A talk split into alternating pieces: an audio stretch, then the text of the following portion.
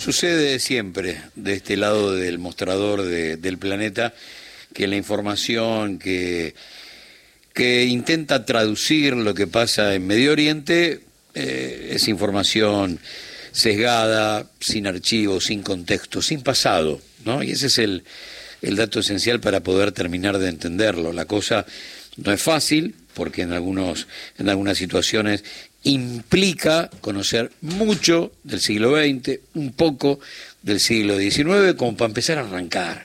Y de ahí en adelante terminar de entender lo que sucede. Pero generalmente eh, lo que, con lo que nos quedamos son como con títulos, como si fuera con frases de zócalo televisivo, que generalmente apuntan siempre al mismo lugar.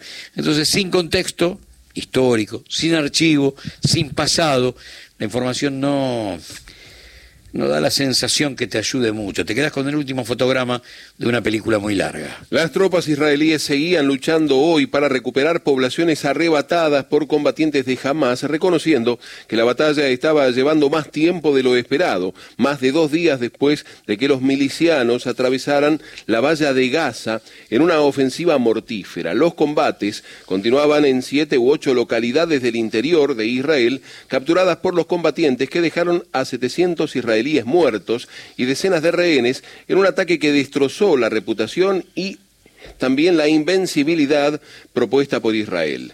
Esta información llega desde Jerusalén, Gaza, y lo firma la agencia de noticias alemana Reuters. Para poder tener contexto, archivo, historia, para meterle a ese último fotograma de la película tan larga el resto de, la historia.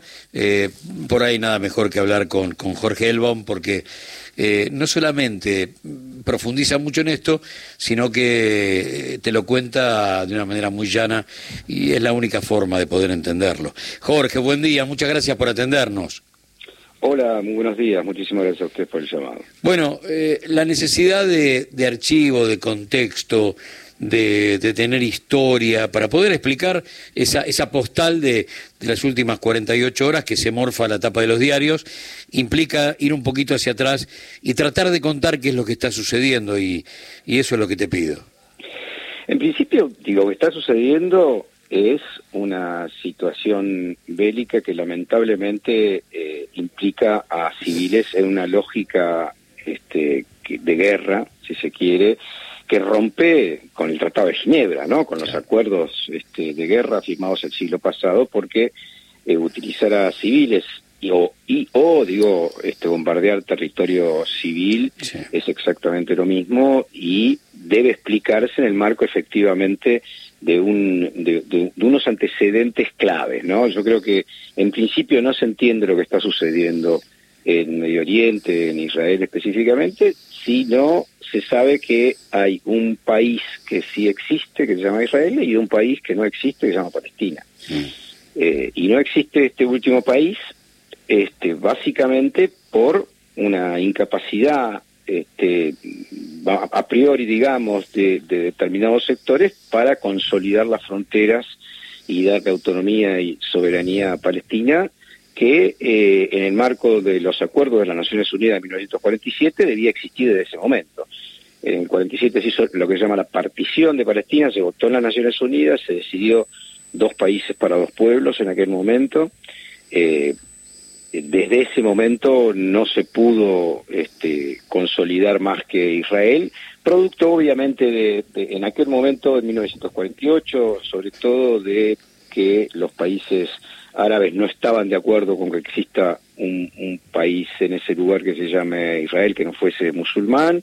En ese momento, en 1948, hubo una invasión de varios países, Jordania, Líbano, Egipto, a la naciente Israel. Esa guerra llamada la Guerra de la Independencia de Israel la ganó Israel con apoyo en aquel momento de la Unión Soviética básicamente y de Checoslovaquia y de los países de lo que se llamaba en aquel momento socialismo real, producto a su vez también, y es necesario saberlo, la gente lo sabe, que durante la Segunda Guerra Mundial ese territorio era inglés y los habitantes de la zona este, colonizados y maltratados por los ingleses eh, estaban contra los ingleses, entonces de facto estuvieron de alguna manera aliados al eje a Italia Alemania y Japón, y entonces cuando llegaron los sobrevivientes de los campos de exterminio y de concentración, llegaron a un territorio donde había, donde supuestamente estaban peleando con socios o herederos de los socios de Hitler. Bueno, es un, es, es un conflicto que ya lleva obviamente 80 años, que tiene una motivación fundamental en, la inexistencia, por un lado, de, Palestina y por otro lado en la ocupación este, y el apartheid que Israel somete en Cisjordania a básicamente tres millones y medio de palestinos y el aislamiento al cual también este, somete en Gaza otros dos millones. Y esa realidad eh, genera situaciones repetidas, porque cada dos años este, tenemos un conflicto militar y eso tendrá solución sin duda únicamente con la conformación de un país palestina soberano eh, en paz al lado de Israel. Y esto es lo que piensan los palestinos de la Autoridad Nacional Palestina, y eh, los sectores este, más democráticos y progresistas de Israel. Es verdad, y esto también hay que decirlo, que frente contra la Autoridad Nacional Palestina, que tiene más o menos una especie de autonomía en Cisjordania, aparece Hamas como una organización este, eh, de índole integrista, digamos, este, musulmana, no laica, eh, opuesta a la Autoridad Nacional Palestina, que tiene otro, otro, otro formato, otro modelo y no acepta de ninguna manera ninguna negociación política para la instalación de un país palestino.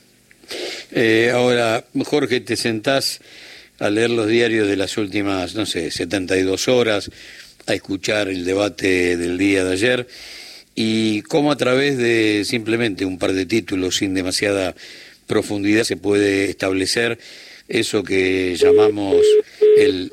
¿Se nos cortó la comunicación? Ay, qué lástima. Bueno, a ver si, si la podemos restablecer. El asunto es cómo, cómo se construye sentido, ¿no?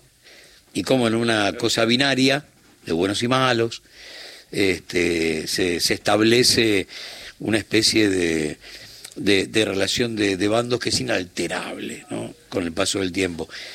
Lo digo en función de, de cómo nos van manejando la, la agenda, ¿no? Desde el punto de vista periodístico. Jorge, ¿te recuperamos? Sí, sí. Ah, bueno. Donde hablé solo. Ah, bueno, bueno.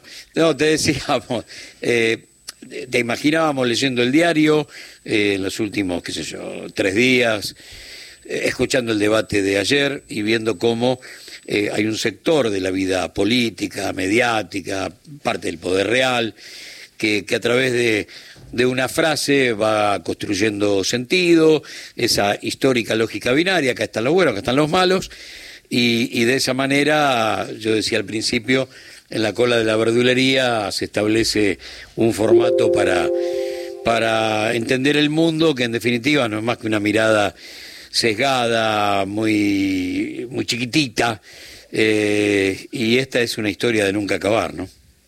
Sí, yo creo que, digamos, para, para establecer un discurso este, comprensivo de una situación tan compleja eh, y, silenciar en todo caso a aquellos que necesitan versiones facilistas de los hechos este, que están sucediendo, lo primero que hay que decir es, por supuesto, cualquier persona repudia este, este, un, ataque violento contra población civil en cualquiera de sus formas y a cualquiera que se, se remita, ¿no? Ahora, a partir de eso, digo, eh, la realidad es que em, esto es un conflicto que no es una sorpresa y que en la medida de que siga existiendo una población eh, sometida al apartheid, eh, pueden llegar a suceder situaciones como esta, terribles, trágicas, condenables, sin duda, etcétera. Pero que el, el tema estructural de fondo es que acá tiene que haber una paz entre dos países con una frontera segura, con soberanía plena, eh, y la hay para uno solo.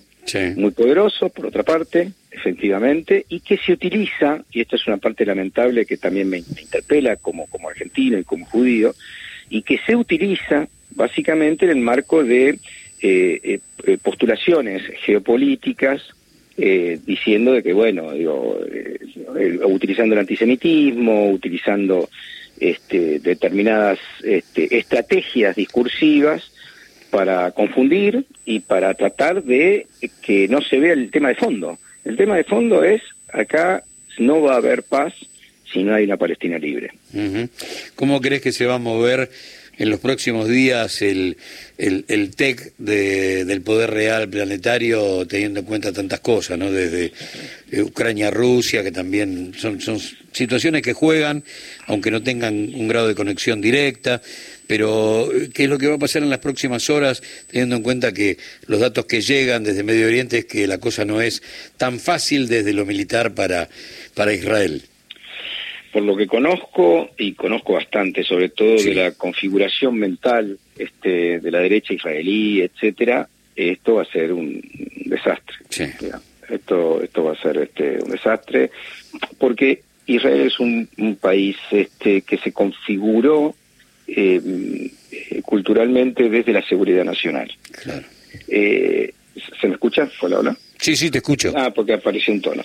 De, la seguridad nacional. Entonces están como obligados, este, y la realidad es que un poco yo lo decía, los sectores de la Autoridad Nacional Palestina y los sectores progresistas de Israel coinciden en que Netanyahu y Hamas son funcionales, digamos, es decir, son funcionales para la guerra, para la muerte y para el, y para el odio y para eh, evitar eh, afrontar el tema de fondo, porque vos te matan una familia, digamos, entonces vos estás obligado a responder y entras en un círculo de muerte que de odio y de muerte y de venganza este, y te secuestran entonces vos empezás a matar y etcétera etcétera. Y entonces queda unís este, eh, Netanyahu tenía un problema gravísimo al interior de, su país en los últimos desde que asumió el año pasado en diciembre del año pasado producto de que quería limitar la justicia que le estaba poniendo límites para el apartheid para hacerlo fácil ¿no? Entonces, había movilizaciones todas las semanas, este, estaba en una situación muy complicada de frente interno. Bueno, la verdad es que jamás se lo solucionó. Esto es la realidad. Este, se logra la unidad nacional este, eh, producto de, la necesidad y bueno, del otro lado, digo, en esa lógica muy brutal que, insisto, no es la de la Autoridad Nacional Palestina, que está confrontada históricamente con Hamas, más aún los dentro de Gaza, a los eh, eh, activistas y representantes de la Autoridad Nacional Palestina lo matan. ¿no? Este, no, no, no es joda. Este, digo, eh, es funcional. Hay dos actores que juegan en la misma lógica, que se necesitan y que llevan esto a una situación que, que en este, en esta ocasión, sobre todo por el lugar que ocupa el tema de los secuestros en Israel, eh, va a ser una, tragedia inmensa. Estoy lamentablemente seguro de que va a ser así.